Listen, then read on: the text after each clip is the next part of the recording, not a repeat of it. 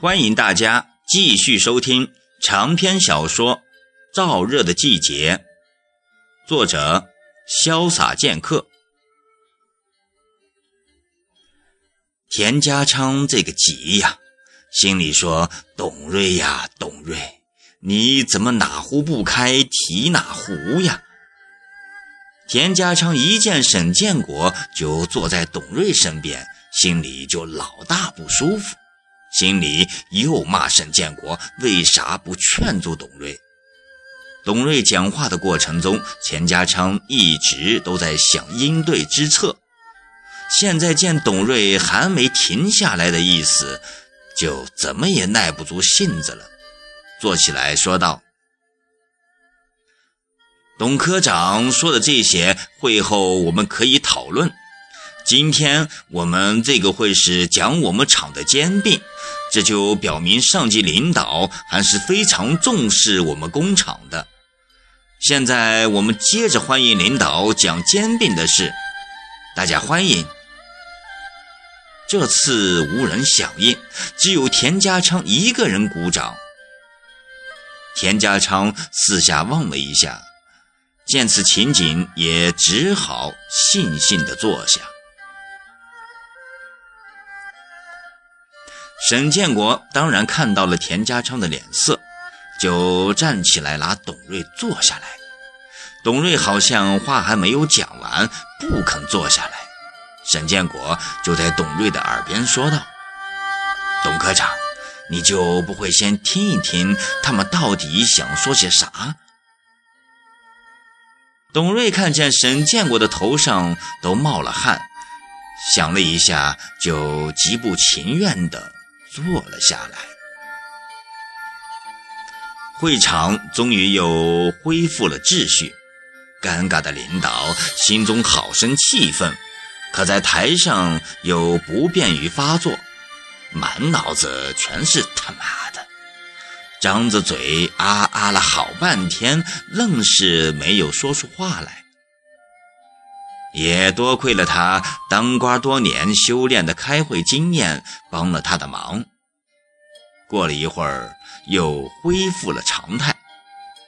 他再也不想说三讲四的扯题外话了，开门见山的说道：“啊，今天我们来，这就是为了给厂子下一步的发展而来的。啊，我们是很重视厂子的。”啊，我们经常反复的调查研究，才确定叫最有实力的天虹集团公司来兼并厂子。啊，大家都知道，天虹集团公司兼并我们工厂，必定给我们工厂插上了腾飞的翅膀。好，现在我们就请天虹集团公司的钱富民总经理讲话。钱富民一站起来，马上就引起了全场的一阵骚动。大家全都惊讶于钱富民的年轻。钱富民也就是二十多岁，身着名牌西装，白净的脸上挂一副金丝眼镜，活脱脱一个大学生的模样。但钱富民一开口，就立马平息了骚动。田富民说道。天虹兼并厂子，既是挑战，也是机遇。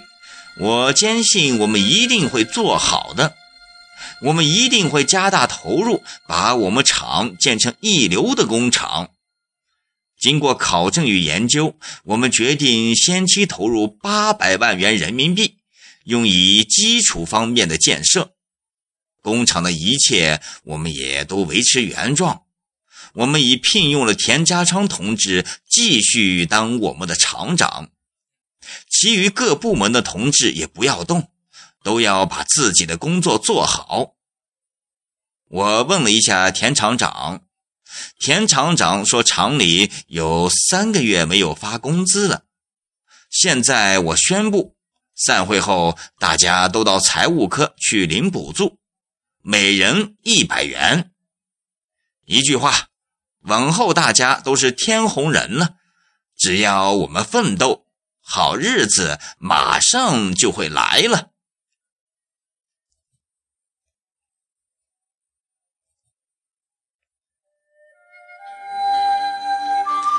钱富民的话获得了全场最热烈的掌声，工人们像看到了自己美好的将来。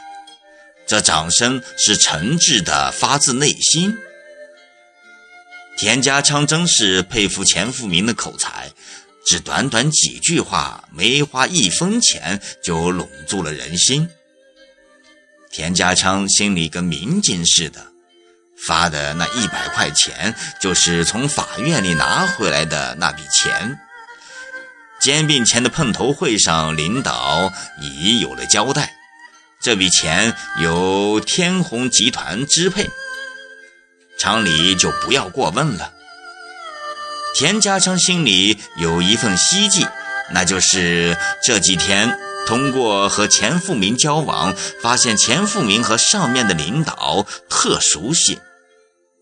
说起田家昌平时见都见不到的领导，就口呼其名，看来关系相当不一般。田家昌认为厂子这回可总算是有救了。现在办事没有关系是万万不行的。田家昌拍手拍得格外卖力，把手掌拍红了都没发觉。工厂里像过年似的，人人脸上挂着笑容。接着，厂里又开了一个又一个会议，一句话，就是叫大家把精神头全都集中起来，准备大打一场翻身仗。董瑞、沈建国也马上给保卫人员开了会，叫大家把厂里彻底的打扫一遍。该分的分，该堵的堵，把安全隐患全都排除掉。沈建国觉得腰杆也直了不少，余在心头的一口气终于可以吐出来了。沈建国一盘算，若工厂发达起来，别说小丁上大学，就是小丁日后再读研究生，也没啥好怕的。舒梅很看不习惯这段日子，沈建国说：“叫沈建国小心一点为好。”常言道：“站得高，摔得响，一个麻子十二两。”沈建国听后嘿嘿一乐，还是我行我素。上午，沈建国在厂里转，看看还有啥安全隐患。没有发现。当他从厂区回到宿舍区时，看见宿舍区门口围了好多人，好像出了什么事。沈建国忙走到门口，看见严方明正气愤地向围过来的工人说着什么。沈建国忙走上去问道：“方明，出了什么事？”严方明一看到沈建国，就撇开众人，走向沈建国，满脸委屈地说道：“刚才来了一辆车，我就上前问话，谁知那人根本就不把车窗户摇下来。我问了好半天，那人买理都不理，我就以为他不进来，就回了值班室。”谁知我刚进值班室，那人就从车上下来，一进值班室，嘴里就骂骂咧咧的。我一看他是想进门的，我就想去开大门。谁知我刚走到他的跟前，他劈头盖脸的就给了我一巴掌，还张口骂我是狗是猪。我一听也火了，就冲出门去。外面捡了一根棍子，想自卫。那人一见我拿来棍子，就没命的窜上车跑了。严方明还边说边指给沈建国看脸上被打的痕迹，气急败坏的说道：“若是再被我撞见，看我一定打破他的头。”沈建国看见严方明的脸上结结实实留着一个鲜红的巴掌印，心里就暗骂那人的心真黑，出手那么重。但他一听说严方明要报复那人的话，就说道：“方明，这次他打你是他不对，你如果见了他再报复，可就是你的不对了。你放心，这是我告诉公安局，公安局的人一定会查个水落石出的。”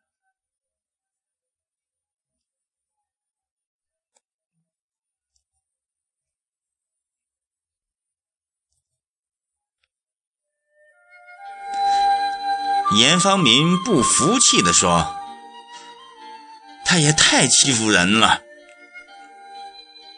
竟敢到我们厂门口来打人！你说这像什么话？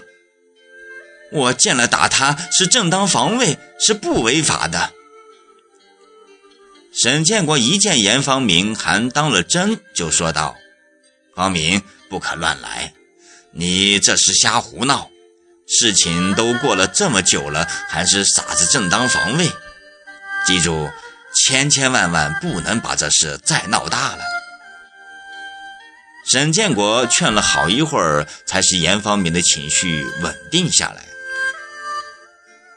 本来想在这儿多待一会儿，突然听到有人喊：“董瑞昏过去了。”沈建国一听急了，就顾不了这头了。急忙往董瑞家跑去，董瑞就昏倒在他的家门前。沈建国赶到时，那里已围了好多工人。张光宗懂一点中医，正满头大汗地跪在地上，在董瑞的身上又掐又捏。旁边的人急得直搓手，可就是帮不上忙。忙碌了好一会儿，董瑞终于苏醒过来。旁边的人就劝董瑞去医院看病，董瑞说啥也不去。后来董瑞被人劝急了，咧咧撅撅地从地上站了起来。由于身子太虚，刚站起来，脚下发软，差点摔倒。多亏沈建国手疾眼快，把他扶持住。沈建国说道：“董科长，你还是到医院去看一下病吧。”董瑞把头摇得像布朗鼓一般，说道：“人老了哪能就没点毛病？没啥，没啥，这不我挺好的吗？”张光宗说道：“我的老哥呀，还说没事，你知道刚才把我吓得都成啥样了？”你的脉我都摸不到了，说真的，吓得我差点尿裤子。我劝你还是到医院去看一下吧。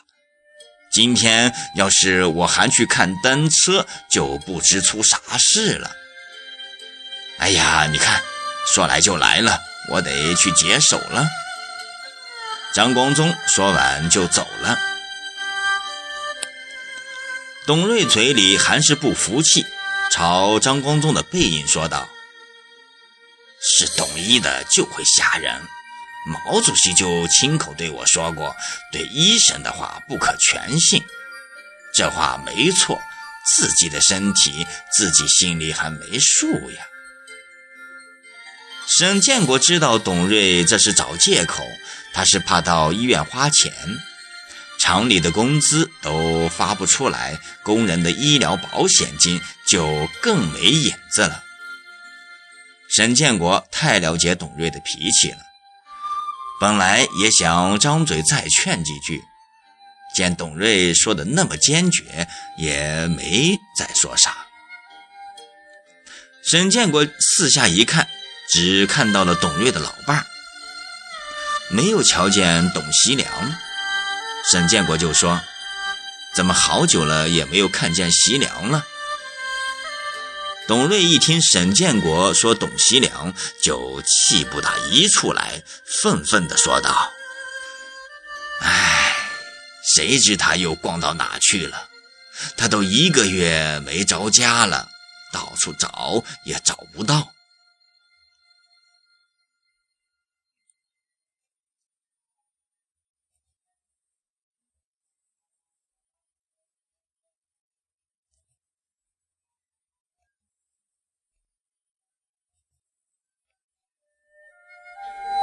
董喜良是董瑞的独生子。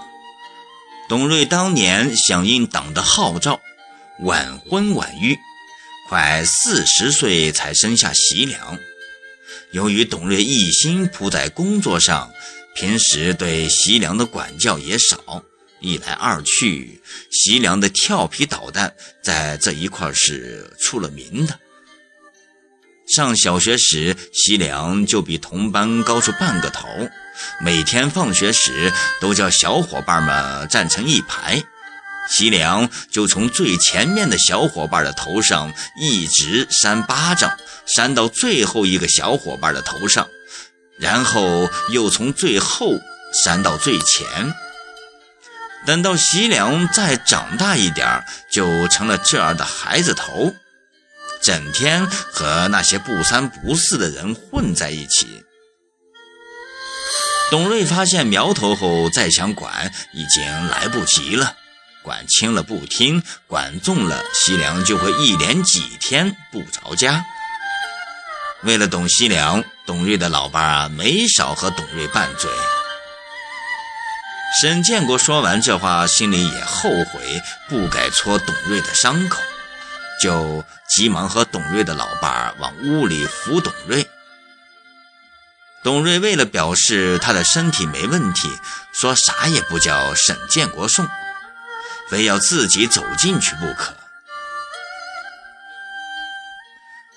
好了，长篇小说《燥热的季节》今天就播讲到这，明天这个时间欢迎大家继续收听。